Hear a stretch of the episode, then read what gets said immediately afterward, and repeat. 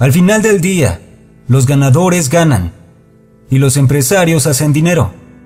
Cuando aceptemos el fracaso, hallaremos el éxito. Si no fracasamos, jamás hallaremos el éxito. Hace 10 años, en el 2010, el 60% de las empresas eran familiares. Hoy solo es el 42%, porque las personas ponen excusas. Culparon al Obamacare, a la economía, a todo lo que se les ocurrió. Pero unas cuantas personas durante esos años iniciaron negocios y se hicieron millonarios. Cada una de esas excusas es estúpida, cada una. Él o ella, quien tenga la mejor respuesta, gana. Ahí es donde debemos ser buenos, en entender cómo hacer que la gente reaccione. Si dominas el fracaso, serás dueño del éxito. ¿Qué es el crecimiento personal? Pienso que es el espíritu empresarial. Algunos estamos en esto para hacer el bien y dinero. Otros estamos por causas políticas y ganar dinero. Algunos más solo por dinero. Pero todos tenemos motivaciones y definimos el crecimiento de manera diferente. Podría ser una casa o un coche más grande, todos lo vemos de manera diferente. Ahora, ¿qué detiene el crecimiento? Benjamin Franklin, si haces mañana lo que hiciste hoy, mañana obtendrás lo que tienes hoy. Esa es la definición de no crecer. Cada día, cada hora.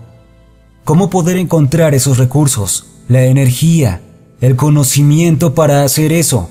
Así que te hablaré de ello. Si mañana haces lo mismo, no habrá crecimiento. Si obtienes el mismo resultado, no habrá desarrollo. Entonces, ¿cómo mejorar?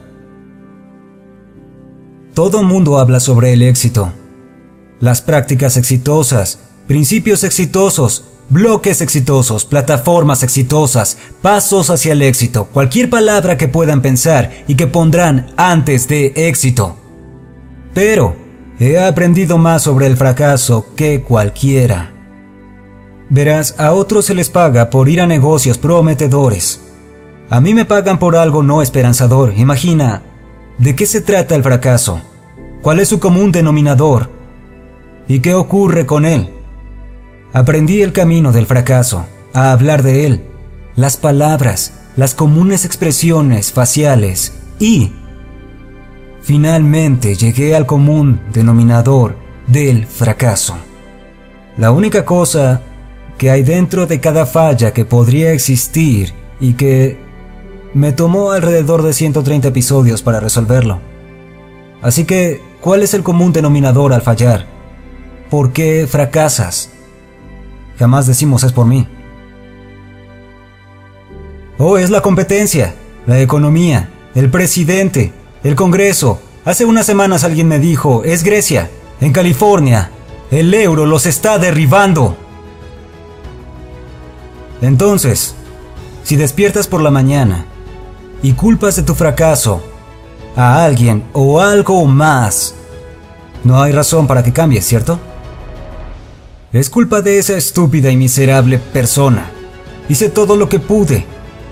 Pero si despiertas en la mañana, te miras al espejo y dices, si fallo, es por mi culpa. Las decisiones que tome, la energía que ponga, eso es mi culpa. Mírate al espejo y dite a ti mismo que cambiarás porque a nadie le gusta pensar en sí mismo como un fracasado, así que hazlo como un emprendedor.